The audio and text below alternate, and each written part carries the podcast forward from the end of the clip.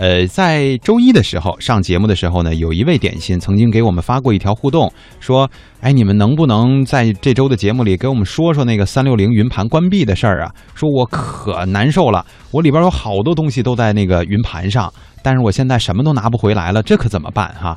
呃，其实不光是三六零，因为前两天也算是一个谣传，就是百度。”啊，也有网络的网络上的消息说，仅剩的这根独苗也被关闭了。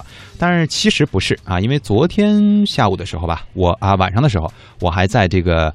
百度的云盘里去找到了一个我需要用的一个软件的这个资料呢，就是下载的方式。嗯呃，所以这个大家请放心哈。但是呢，云盘到底招谁惹谁了，是吧？云盘为什么频频的被关闭？即便是大的网络公司也会面临着这样的危机。我们接下来呢，也一起听一听央广记者带来的调查报道。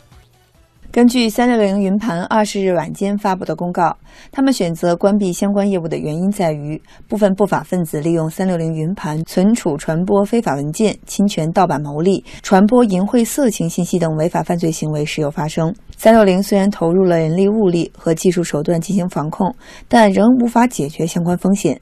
因此，在网盘存储、传播内容的合法性和安全性问题得不到解决的情况下，将不考虑恢复其服务。从下月一日起，网盘上传服务功能就将终止，而明年二月一日，相关服务将正式停止。这也意味着三六零网盘用户将只有三个月时间用于下载、传输其储存于网盘中的资料。云盘用户小唐说：“现在预计花费的时间就可能要一个多月，尤其是在昨晚登录下载时，已经出现由于用户过多导致的下载速度变慢。文件要下载下来，这个挺麻烦的，而且呢。”呃，现在看来还是移动硬盘比较靠谱，可能会考虑买一个两 T 的移动硬盘。事实上，从年初开始，云盘市场就迎来了一波关闭潮。今年三月二日，全国扫黄打非办公室、中国网信办等五部门联合下发通知，全面开展打击利用云盘传播淫秽色情信息专项整治行动。并公布了六起利用销售云盘、网盘账号和密码传播相关信息的牟利案件，其中就涉及到三六零云盘、幺幺五网盘、乐视网盘等云储存工具。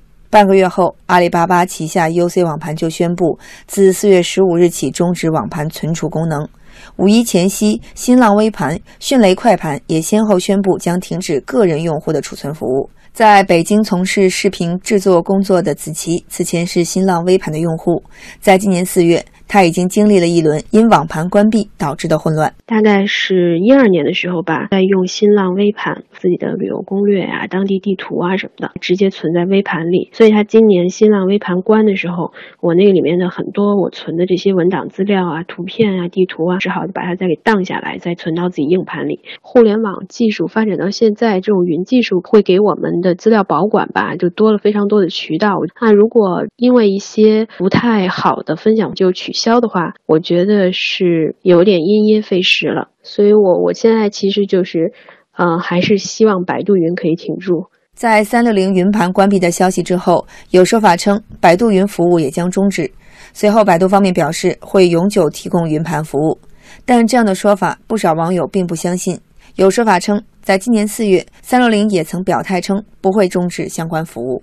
从事互联网工作的王先生表示，目前市场对于网盘的需求仍处上升态势，存在问题应考虑规范，而非不负责的一律关闭。首先，网盘呢是一个工具嘛，就是你不同的人对它是有不同的使用的，但是确确实实，这个需求是在的。你尤其呢，你在企业里面，你需要去同步一些信息的时候，有时候可能一场大的活动，你要同步的图片的资料、视频的资料有好几十个 G，甚至更大的时候。那不能完全是靠点对点的 U 盘和移动硬盘来解决，而且确实这一块儿，其实在国外已经是一个很大的一个产业了。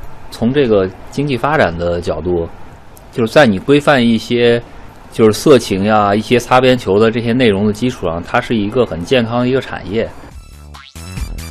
其实说起这个云盘啊，我个人的使用体验呢，基本上都是从上面下东西，但是从来不敢往上传东西。为什么呢？因为我总觉得我甭管往上分享到分享去了什么东西哈，嗯，总会被后台的工程师看到。